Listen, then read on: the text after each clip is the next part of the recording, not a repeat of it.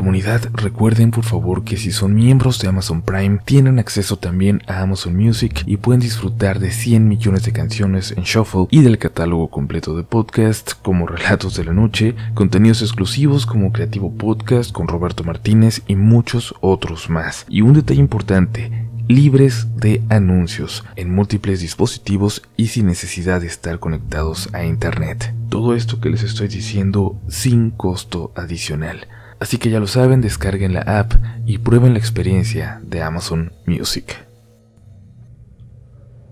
Mi abuelito paterno se llamaba Manuel Jiménez Velázquez. Él era de Oaxaca, militar, y nos contaba historias muy interesantes que vivió estando en el servicio. Esta que les quiero contar es una de ellas, la que más me marcó. Él con toda su tropa tuvieron que adentrarse en la sierra, Dice que duraron meses sin tener comunicación con la civilización. Tenían que ingeniárselas para poder sobrevivir por allá arriba, ya que su único techo era el cielo y por cama tenían la tierra. En esas circunstancias, bajo el manto de las más oscuras de las noches, vivieron y experimentaron muchos espantos, como él les decía. Hubo días en que escucharon lamentos, chillidos desgarradores, Veían pasar sombras de personas o lo que creían podían ser personas, siluetas correr por las praderas o colinas. Algunas veces dijo ver cómo salían volando.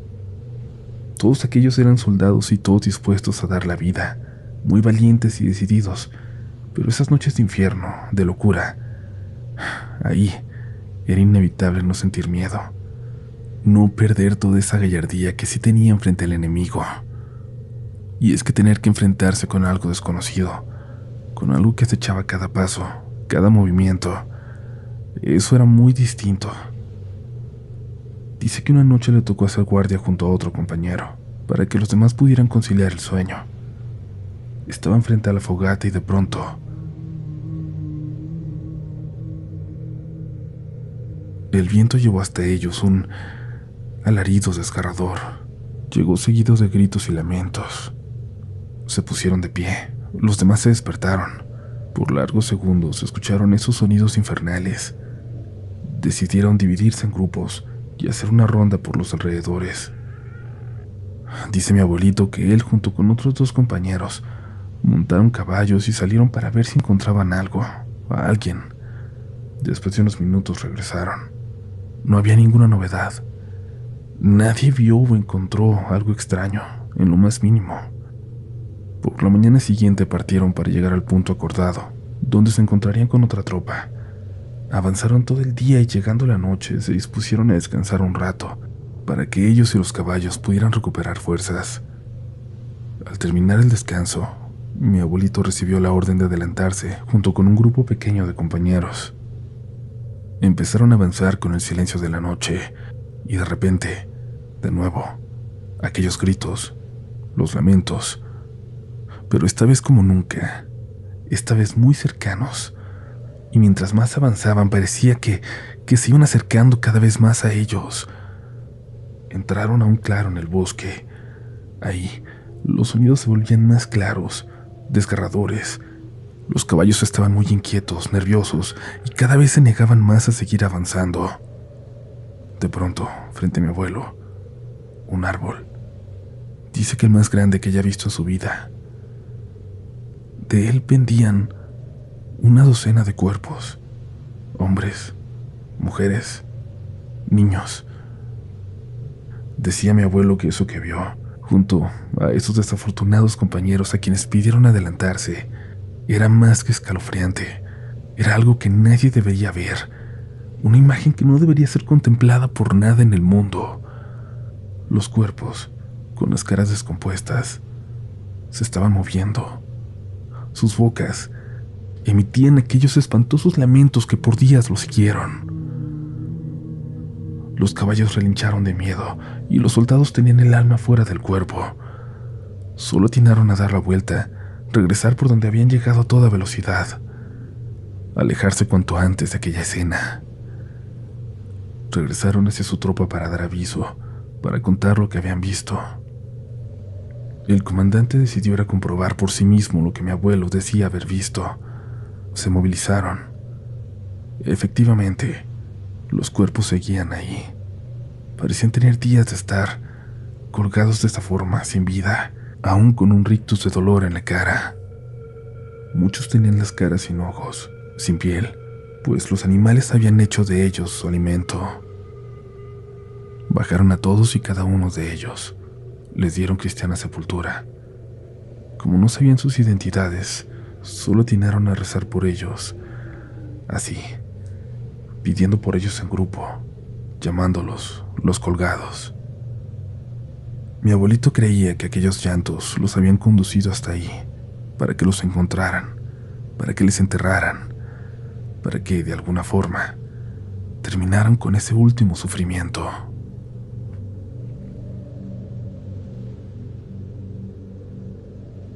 Hola, buenas noches. A decir verdad, no estoy seguro de que mi historia califique como un relato aterrador. Tal vez solo se las comparto para... no sé, poder platicarla con alguien. En fin, esto pasó hace algunos años, en los tiempos en que todavía visitaba a mi papá, en el viejo pueblo de Santo Tomás Topilejo. Para los que no son de la Ciudad de México, tengo que platicarles que esta ciudad ha crecido tanto que poco a poco vamos invadiendo los cerros que alguna vez fueron la periferia. En esos días, la casa de mi padre quedaba aún lejos del centro del pueblo. En alguna ocasión, de camino a su casa, y debido al tráfico intenso, decidí bajarme del camión unos 15 minutos antes del final de mi recorrido y caminar entre aquellas calles. Quería ahorrar un poco de tiempo y también conocer un poco más. Después de todo, para llegar a su casa aún tenía que recorrer unos cinco minutos de camino de terracería, atravesar un pequeño tramo de una barranca y pasar por un rastro que hacía tiempo había sido abandonado. Supuse que caminar un poco más sería lo de menos en ese momento. Y todo parecía perfectamente normal. Atravesé el centro sin mayor contratiempo. Pero caminando por alguna calle, de las pequeñas, tan incoherente como suena lo que voy a decir, tuve la sensación de ver una señora pequeña, con cabello cano, tirada frente a una puerta, tal vez con un poco de sangre. Recuerdo su mandil a cuadros, sus pequeños zapatos negros. No lo sé, supongo que entre tanto que ver, entre tantas personas, puestos, perros, solo asumí que no había visto lo que creí ver y decidí no prestarle importancia solo que sin darme cuenta, aquella imagen que habré visto por menos de un segundo se quedó grabada en mi mente, borrosa pero presente como alguna especie de imagen subliminal. En fin, llegué a su casa y todo transcurrió de la manera más normal. Comimos, platicamos, hice algunos quehaceres de la casa y seguimos platicando hasta que, como ocurre con frecuencia, se fueron acabando los temas. La casa no era demasiado grande, pero tenía varios cuartos, y un sótano que también estaba dividido en cuartos, lo que hacía difícil saber quién estaba en cada lugar. Más bien diría que tenía una pésima distribución. Para ir a alguno de los dos baños era necesario atravesar un poco el patio, el cual no tenía techo. Es para ver las estrellas, me decía mi papá cuando le preguntaba el porqué del recorrido. Les ofrezco una disculpa por tanto detalle, pero creo que es importante para explicar lo que pasó aquella noche. Al dormir, Recuerdo vagamente que sentí muchas ganas de ir al baño. Cosa rara, pues en ese entonces mi única preocupación era precisamente el no salir de la casa por la noche. Tal vez por el ruido que hace el viento en los árboles del cerro, o porque era demasiado fácil que cualquier animal se metiera en ese patio. Pero ya no aguantaba las ganas, y entonces salí. La noche era fría y la luna iluminaba por completo el patio. Recuerdo que no había neblina, raro en esa zona y a esa hora. Pero no fui al baño. Cada que lo recuerdo parece más extraño. Salí de la habitación, crucé el patio, pasé de largo el baño, abrí la puerta de la calle y crucé al otro lado. De frente a la casa no había vecino. En su lugar había unos tres escalones hechos de manera natural, es decir, de tierra, y luego comenzaba un terreno baldío, completamente vacío. No había basura ni bardas. Subí esos tres escalones y comencé a caminar hacia los árboles que se veían a unos cientos de metros. No recuerdo sentir frío o saber lo que estaba haciendo, pero sí me recuerdo presente, queriendo caminar. Nadie me obligaba y no escuchaba ninguna voz. De hecho, no escuchaba nada. Y ojalá hubiera sido un sueño, pero no. No lo era. Mi tío que vive apenas a dos casas de mi padre me tomó del hombro y me jaló, regañándome. Creo que sus palabras fueron, no chingues, cabrón. ¿Tú también? Él tiene un pequeño negocio, pero también se desempeña como mayordomo de la colonia. La verdad no sé bien en qué consiste su labor o cómo está organizada esta mayordomía. Pero ahí estaba. No me quiso explicar el por qué estaba esas horas afuera o qué estaba haciendo. Tampoco quise saberlo. Solo agradezco que estuviera ahí.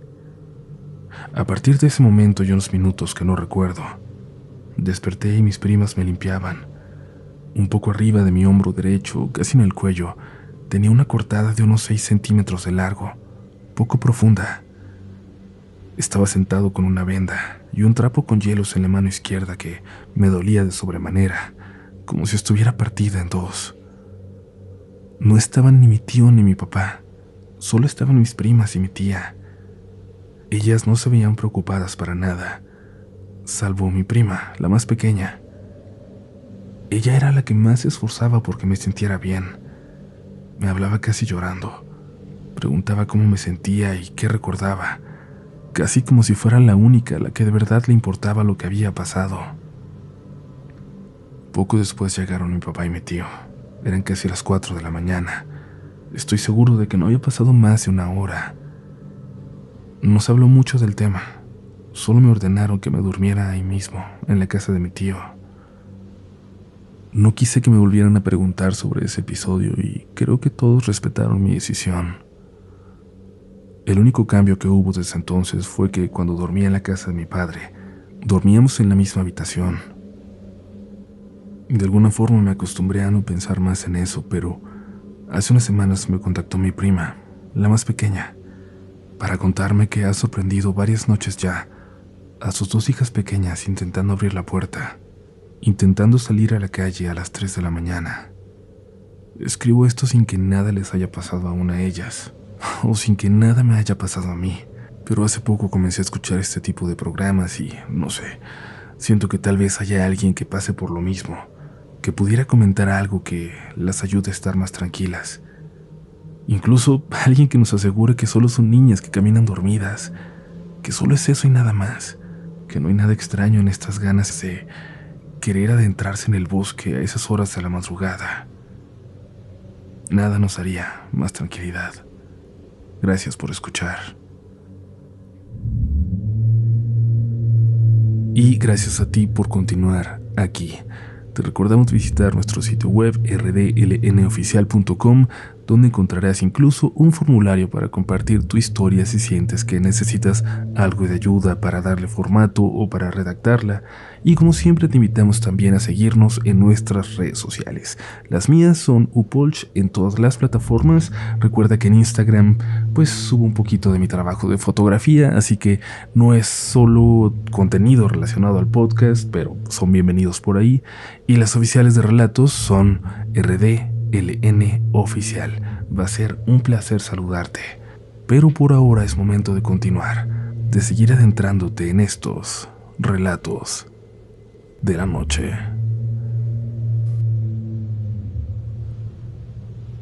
Hola, ¿qué tal? Llevo escuchando tus relatos desde hace ya un tiempo, pero nunca creí que me pasara algo. No soy muy creyente de lo paranormal, pero todo cambió un domingo de marzo. Para ponerlos en contexto, yo soy repartidor de Uber Eats. Me gusta trabajar en el turno de la noche, cuando ya son muy tranquilas las calles y los caminos. En una ocasión, ya dando las 3 de la madrugada, me cayó un pedido algo lejano, a 10 kilómetros. Era para Guayapam, un pueblo de la ciudad de Oaxaca. Un pedido más y a descansar, pensé, y procedí con normalidad para llevarlo siguiendo la ruta del GPS. Por la hora, era el única alma en la carretera, no había nadie más y el único sonido que se escuchaba, muy a lo lejos, era el de los ladridos de los perros. Una que otra casa con la luz prendida aparecía de vez en cuando, pero fuera de eso, nada. La noche estaba muerta. Y en el camino a dejar mi orden en la calle que debía tomar para entrar al pueblo, noté que había dos siluetas, a lo lejos, en la orilla de la calle. Por la distancia y la oscuridad, no logré distinguir de primera qué eran y decidí continuar mi marcha. Ya a unos metros de ellos, alumbrados con la luz de la moto, vi que se trataba de dos perros negros. Se me hizo raro por la manera en que se me quedaron viendo, una mirada profunda, muy extraña. Solo esperaba que no me fueran a ladrar. Vi mi celular.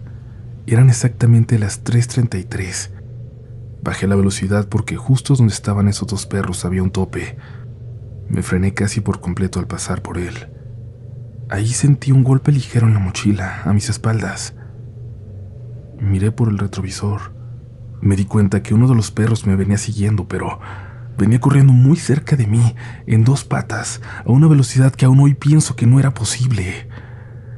No supe cómo reaccionar, así que decidí solo acelerar pero que el perro seguía detrás de mí mientras el otro, ya muy a lo lejos, parecía reírse a carcajadas. Carcajadas que a pesar de la distancia seguía escuchando muy, muy de cerca. Esa risa nunca la voy a olvidar. Una risa extraña, grave, que se sentía en el pecho. Después de unos metros me atreví a volver a ver a mi retrovisor. Ya no había nada. No sé qué pasó o qué eran realmente Solo sé que no volví a pasar por ahí, por ese pueblo nunca más. Hola Uriel y hola a toda la comunidad. Mi nombre es Clara y escribo esto a plena luz del día desde mi lugar de trabajo porque no sé si ocurra algo si lo hiciera de noche. Vivo en un pueblo muy visitado de Jalisco, tal vez lo han escuchado, o quizás hasta lo han visitado, la cantina más grande del mundo, la cuna de la bebida nacional. Tequila, Jalisco. Aquí lo que abundan son las leyendas y las historias que inundan las calles. Todos tienen una historia que contar. Y en esta ocasión voy a compartirles la mía. Trabajo en una dependencia de gobierno. No diré en cuál para evitar meterme en problemas con la institución, pero las oficinas las pusieron en una casa habitación que adecuaron. La casa es muy vieja. Las paredes están agrietadas. Se está cayendo el techo. Las puertas y ventanas están un poco oxidadas. El mobiliario también es muy viejo, lo que le da una apariencia muy lúgubre y macabra al lugar. En el día ves a la gente ir y venir, nunca está solo, pero ese no es el problema. El problema comienza cuando llega la noche. En este trabajo se hacen guardias, en las que un equipo de dos o tres personas están disponibles las 24 horas del día, de lunes a lunes, por si te llega un servicio. Un día me notificaron de uno a las 10 de la noche, por lo que tuve que venir sola a mi trabajo a realizar una actualización en el sistema. Mientras me apresuraba a terminar para poder irme pronto a casa, comencé a escuchar el tararear de un niño, por lo que decidí salir de mi oficina para ver de dónde provenía. Pero todo estaba cerrado. Solo iluminaba el pasillo la luz de mi oficina. Seguí trabajando cuando escuché claramente cómo alguien pasó corriendo por la rampa de discapacitados, que es de metal y está hueca, por lo que hace mucho ruido si pasa sobre ella. Me paré de mi asiento y me dirigí al pasillo y nuevamente no había nadie. Terminé lo más rápido que pude y me fui a mi casa. Al día siguiente, ya en la noche, nuevamente tuve servicio, por lo que tuve que ir al trabajo a eso de las 11. Al menos, a diferencia del día anterior, iba a estar acompañada por un compañero. Mientras hacíamos el trámite, él y yo, los únicos en todo el lugar, comenzamos a escuchar como alguien tarareaba de nuevo una canción desde el patio, pero esta vez se escuchaba aún más claro. Y conforme pasaban los segundos, lo escuchábamos cada vez más y más cerca. Mi compañero y yo nos miramos sin decirnos nada, hasta que él me pidió que termináramos por favor para poder irnos. Yo solo asentí. Y mientras trabajábamos, escuchamos muy claramente cómo en las oficinas del fondo movían las sillas, cómo movían las cosas de los escritorios. Y quien fuera, o lo que sea que estaba allá afuera, no dejaba de tararear esa maldita canción.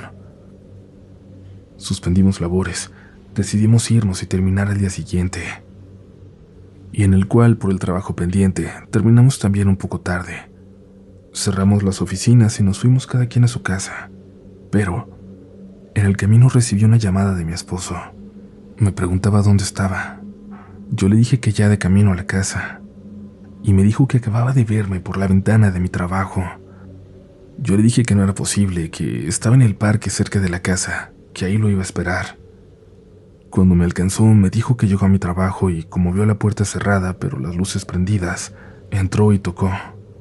Dice que vio a alguien asomarse por la ventana, que abrió y cerró la cortina y luego apagaron las luces de adentro. Volvió a tocar y escuchó a alguien reírse del otro lado de la puerta. Ahí fue que decidió marcarme, irse de ahí. Yo le dije que habíamos apagado las luces, que habíamos cerrado todo, que era imposible que hubiera visto a alguien aún ahí.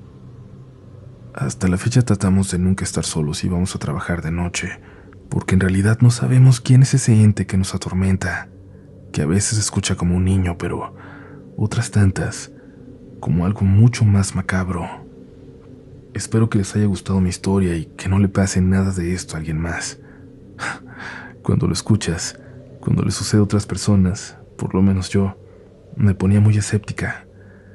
Pero ahora, ahora es todo lo contrario. Gracias por escuchar.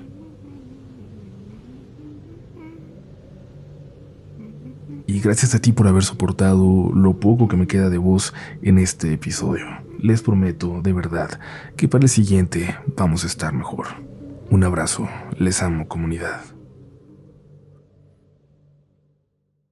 Hello, it is Ryan, and we could all use an extra bright spot in our day, couldn't we? Just to make up for things like sitting in traffic, doing the dishes, counting your steps, you know, all the mundane stuff. That is why I'm such a big fan of Chumba Casino. Chumba Casino has all your favorite social casino style games that you can play for free anytime, anywhere with daily bonuses. That should brighten your day a little. Actually, a lot. So sign up now at chumbacasino.com. That's chumbacasino.com. No purchase necessary. Group. Void were prohibited by law. See terms and conditions. 18 plus.